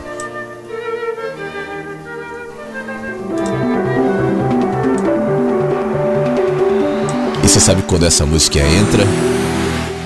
É hora de dar tchau. Pode começar também, né? Mas enfim.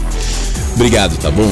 Obrigado a todo mundo que esteve aqui no Mensagem 5 pela manhã. Obrigado ao Odete que mandou mensagens antes que gosta de jogar, de ver jogo do Brasil. Obrigado o Danilo também de São Paulo que mandou um alôzinho aqui, diz que admira a rádio. Obrigado, Danilo. Obrigado a todos que enviaram mensagens pelo WhatsApp os quietinhos e quietinhas, né? Que mais uma vez permaneceram quietinhos e quietinhos, mas hoje muita gente participou e eu fico feliz por isso. Obrigado você que me ouve pelo Spotify e não está comigo ao vivo. Quanta gente ouve depois no, no, no Mensagem Chega pela Manhã do Spotify, do Google Cast e todas as outras plataformas, ou mesmo aqui no site da rádio. É bom saber que você está aqui também, tá? Manifeste-se o dia que você puder. De qualquer maneira, eu comecei a falar logo na abertura do programa sobre a minha intenção de que as palavras, as músicas, os textos, as participações, os recursos que a gente usa aqui sejam em você promotores de sensibilidades, de silêncio, de atenção e adicione a perspectiva de onde você enxerga atrás do muro uma outra perspectiva, não para substituir aquela que você vê, mas para adicionar um cenário a mais, porque o cenário é uma coisa só Nele há sombras e há luzes, há belezas e há feiuras, há dimensões de alegrias e tristezas. Esse é o cenário. Mas ele é tão amplo que eu não consigo ver. Eu, menino que observa atrás do muro, por frestas. Que a fresta aberta desse tempo que nós tivemos aqui te promova boas percepções, consciência, pacificação e sabedoria. Tá bom? Um beijo, se cuida e amanhã às 8 a gente se fala de novo em mais um Mensagens que Chegam pela Manhã. E siga a programação da rádio, tá? Ao longo da programação a gente falou muitos autores, né? Hoje estamos Fernando Pessoa, Nietzsche, o Krishnamurti, o Bey Alves, eu falei do Saramago, enfim, e outros, né? É, todos estão aqui com mais gente, falei do Sanex Perry também, espalhados em textos curtinhos a cada duas músicas, então eu vou ficar feliz se você desenvolver esse hábito de estar com a rádio, de ouvir a rádio, porque a programação dela, para além do mensagens, também é feita com a mesma intenção de promover silêncios em quem ouve. E quem ouve aprende, quem ouve cresce. E a gente precisa desenvolver para pensar a habilidade anterior ao pensamento, que é a habilidade de ouvir, tá bom? Um beijo e até amanhã. Mensagens que chegam pela manhã com Flávio Sequeira, Rádio Inverso.